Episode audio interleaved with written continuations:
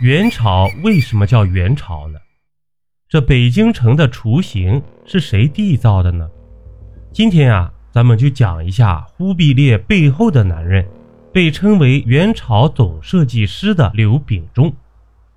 这在中国历史上啊，各个朝代的名称都有历史渊源。比如说，夏朝是因为大禹是夏后氏部落的首领，所以称为夏朝。商朝呢，是因为皇族祖先受封于商邑，所以建国为商。大家常常会用大汉、大唐、大明来称呼一个王朝。这提起元朝的时候，大家也会说大元。但是您可能不知道啊，其实大唐、大汉的大字儿与大元的大是不一样的。这大唐、大汉的大是一种尊称。唐朝的国号为唐，汉朝的国号为汉，而大元的大与元两个字是一体的。这元朝啊，建立于一二七一年，此前成吉思汗建立的国家，准确的说应该是大蒙古国。在中国历史上被称为战神的不多，但是成吉思汗却是公认的战神。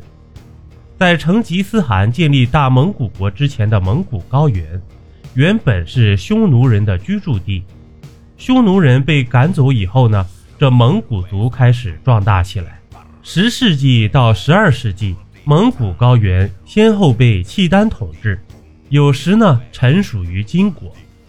到一千两百年左右，随着金国的逐渐衰落及蒙古势力的逐渐强盛。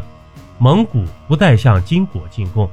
一二零六年，铁木真统一蒙古各部，在沃难河（今鄂尔混河源头）召开库里尔台大会，即蒙古大汗位，号成吉思汗，国号大蒙古国。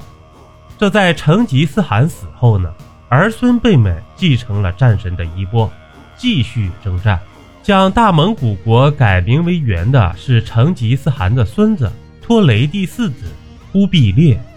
当时蒙古奉行幼子守家的习俗，所以成吉思汗就让小儿子托雷看守在中原的国土。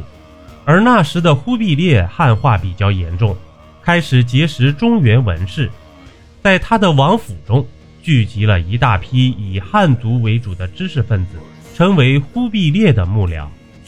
这一二六零年五月五日啊，忽必烈成为了大蒙古国皇帝。此后呢，忽必烈的触角进一步向中国南方延伸，这几乎整个宋朝的国土都纳入蒙古范围。看到中国的历代王朝都有自己的国号，这忽必烈也想用一个汉字作为王国的国名。这里就不得不提到忽必烈背后的男人刘秉忠。他从《易经》前篇中选了这样一句话：“大哉乾元，万物之始，乃统天。”这寓意啊，一切的生机从元开始，而这种生生不息的动力呢，是统贯整个天道运行的。所以在一二七一年，忽必烈下令将国号由大蒙古国改为大元。自己则从大蒙古国皇帝变成了大元皇帝。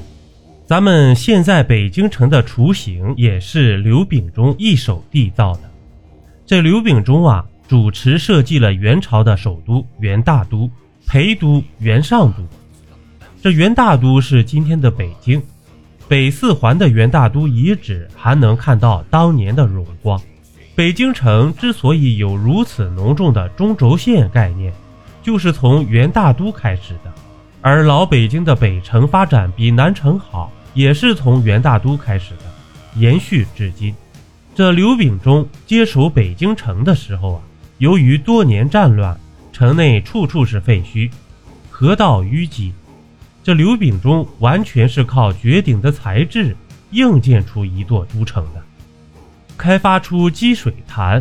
疏通大运河的郭守敬就是当年刘秉忠从邢台带出来的。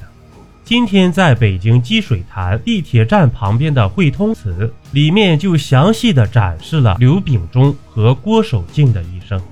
刘秉忠还设计了元朝整套的官员体制，皇帝礼节、百官俸禄等。元朝疆域面积广阔，可以说前无古人。如何统治一个如此庞大的国家？元朝的统治者们并不擅长，而刘秉忠从零开始，硬是让这些草原汉子们接受了中原地区的官员体系。